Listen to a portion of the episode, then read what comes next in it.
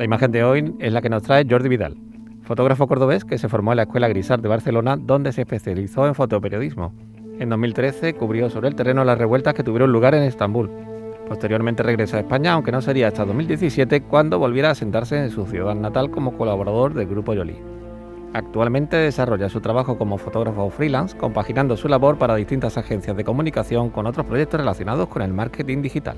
Buenas tardes Marilón, pues hoy la foto del día voy a seguir un poco por desgracia con el tema de actualidad que llevamos teniendo durante tanto tiempo y me gustaría mostrar una foto, una imagen del fotógrafo Kosaski, un fotógrafo ucraniano que muestra a uno de los últimos soldados que quedaban en la serie de, de Mariupol. Eh, en la imagen podemos ver cómo ese soldado, después de tantos días bajo tierra, se aferra a un rayo de luz que, llevaba tanto tiempo sin ver.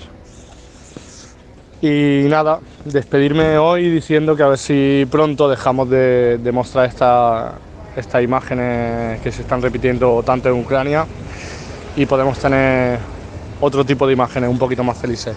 Bueno, os mando un saludo a todo el mundo.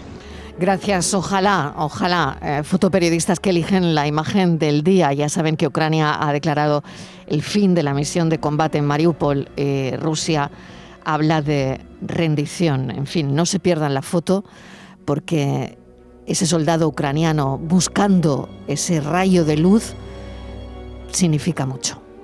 La tarde de Canal Sur Radio con Mariló Maldonado. También en nuestra app y en canalsur.es.